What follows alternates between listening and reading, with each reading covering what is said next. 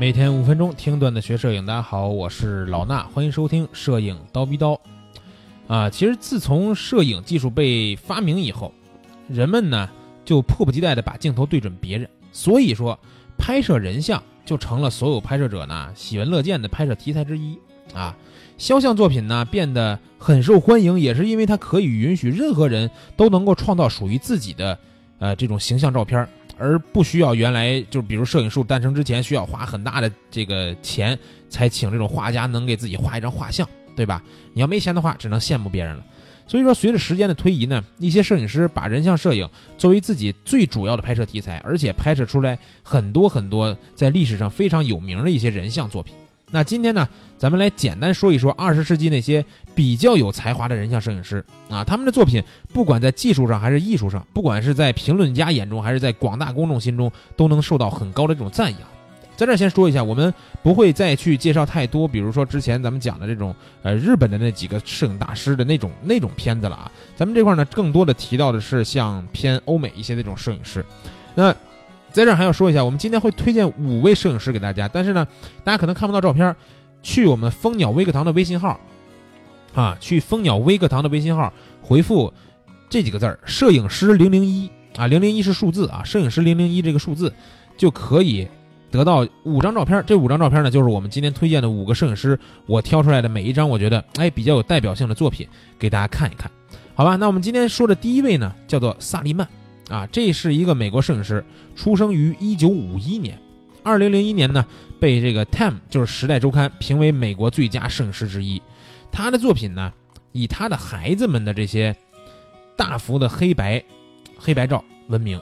虽然听起来没什么意思，对吧？就是拍孩子嘛，不就是晒娃嘛？但是呢，让他的照片真正获得大众关注的是，他们的作品中啊，这种气氛总是介于欢快和沮丧之间，也同时。暗示着青春和腐朽，正因为这样，他的作品呢才广泛受到争议。艺术家们呢，或者说是评论家们，对他这个儿童摄影，真是这个充满义愤啊，抨击他，说他制造美学化的这种儿童性欲和暴力的意象。他们认为萨利曼以构图、曝光和冲印技术，戏剧性的捕捉了儿童身体的这种诱惑性，展现了亲子之间流动的爱欲幻想，同时呢。还戏耍一些与伤害甚至暴力有关的意象和影射啊，说的很严重，对吧？但是呢，也有很多人认为说萨利曼的这个作品呢，啊，其实只不过就是拍了一些亲子之间啊比较有表达这种情绪感，对吧？那些只能看到剥削裸露儿童的人才应该被质疑，对吧？这就跟有些人看着说，你看到一个画面，你想到的是什么？可能跟你自己这个人有关，对吧？虽然说饱受争议，但是他的作品呢，还是。被这个大都会艺术博物馆，包括美国国家美术馆、波士顿美术馆，啊，呃，旧金山现代艺术博物馆呀，这些博物馆都永走当这个永久的藏品去收藏了。所以说，这个摄影师呢，啊，也是比较有特点的，对吧？我他我拿了一张他的那个，应该是一个小女孩的一张照片，给大家去看啊，放到咱们这个微信号里边自动回复的。然后在下面说第二位叫什么？叫戴安·阿伯斯。这个呢，可以说是一个摄影大师了啊，知名度应该是非常高了。他是美国新纪实摄影最重要的一个旗手，对社会主流人物和边缘人物的两面性在视觉上做了深入的探索。这个阿伯斯啊，我老感觉我，我就看他英文名，我喜欢叫他叫阿巴斯，管他呢就是阿伯斯吧。生长在一个比较有钱的美国犹太家庭里边，他有哥哥还有妹妹，三个人都是各自的保姆带大的，属于是一个娇生惯养的这么一个温室花朵。在这种无微不至的保护当中呢，却给了他很大的压力。从三十五岁开始，他转而投入到对所谓的社会边缘人的研究当中。啊，他试图去表达从二十世纪六十年代一直延续到七十年代这些美国人的反叛倾向、精神错乱或者说是理想破灭，对社会主流人物和边缘人物的两面性在视觉上做了，哎，就像刚才说的很深的一种探索。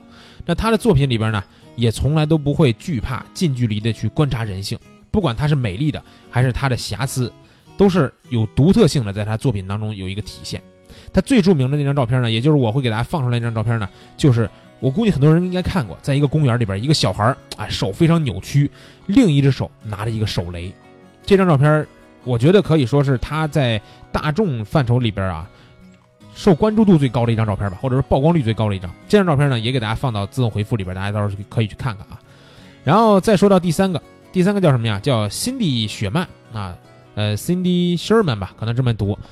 提起这个名字，可能大家不太知道，对吧？但是呢，你要说到天价照片，你就不得不提它了啊。咱们之前其实，在节目里边介绍过，有一个世界上最贵的照片，对吧？是莱茵河畔多少多少号那个，在那个世界最贵照片的排行榜上面，第一是莱茵河畔，第二呢就是辛蒂·雪曼的这个照片。他有两个照片啊，都入围了这个前十的最贵的照片，你可说吧，对吧？便宜一点的是二零一零年末的时候，有一张照片，成交价格两百七十万美元，这是他自己假扮死尸的一张照片啊，他自己躺在那儿假装死尸拍了一张自拍照。这这这姑娘基本都是拍自拍啊。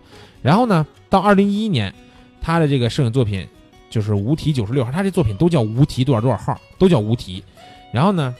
价格拍卖的这个价格是多少？三百八十九万，在就像我刚才说，在昂贵照片排名当中第二位，对吧？很贵。然后他拍到这个三百八十九万这个在排名第二的这个照片呢，到时候我就是给咱们放到微信号里边去回复，可以看到了一张啊。呃，那张照片其实是他躺在地上，好像想表述说当时那个美国有一些女性啊，就是躺在那儿那种感觉，就是任人屈辱的那种，有一点女权的那种感觉了。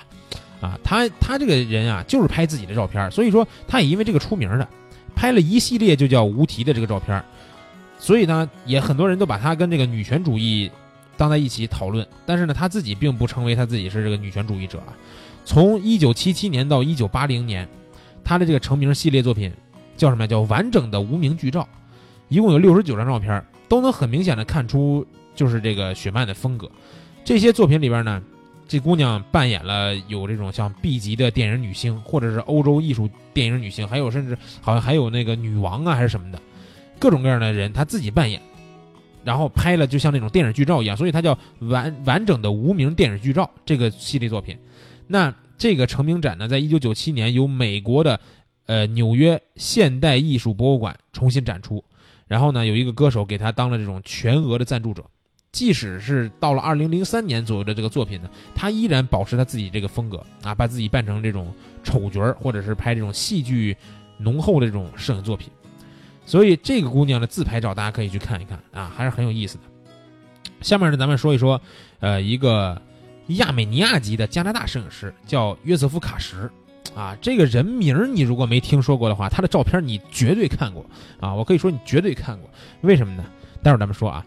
他这个拍的什么呀？拍的都是高端客户的肖像照。什么叫高端客户啊？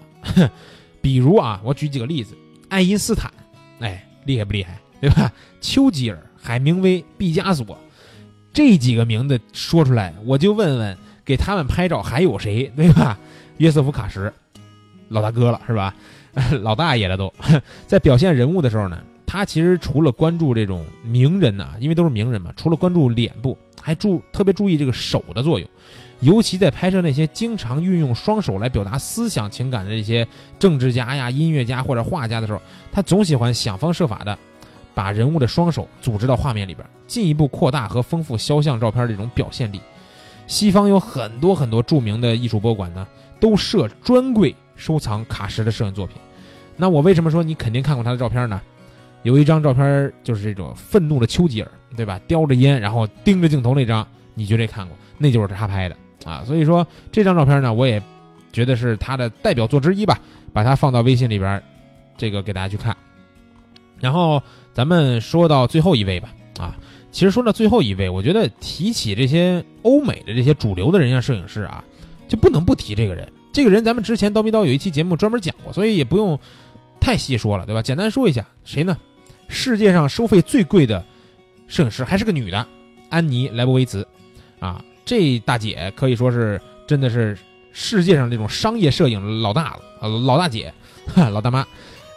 这个姑娘呢，她在一九八零年，当然咱不能管人叫姑娘了，对吧？这这大大妈在一九八零年十二月八号，给《滚石》这个杂志拍摄约翰列侬的一个封面肖像照，啊，《滚石》呢要求列侬独照。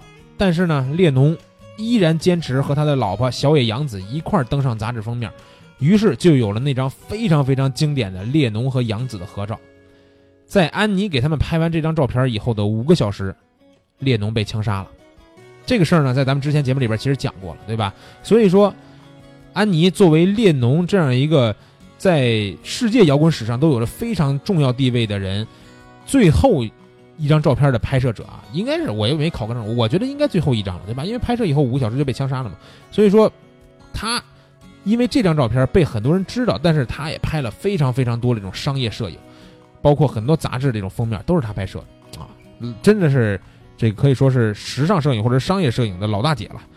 然后他这张照片呢，我就把这张列侬和杨子的合照给大家放上去，也让大家看嘛所以一共准备了五张照片，五个摄影师的代表作，都在咱们蜂鸟微课堂的微信里边啊。去关注蜂鸟微课堂的微信号，然后回复“摄影师”加三个数字零零一，摄影师零零一，你就可以得到这五张照片了，好吧？今天这期节目呢，咱们就先聊到这儿，下期见。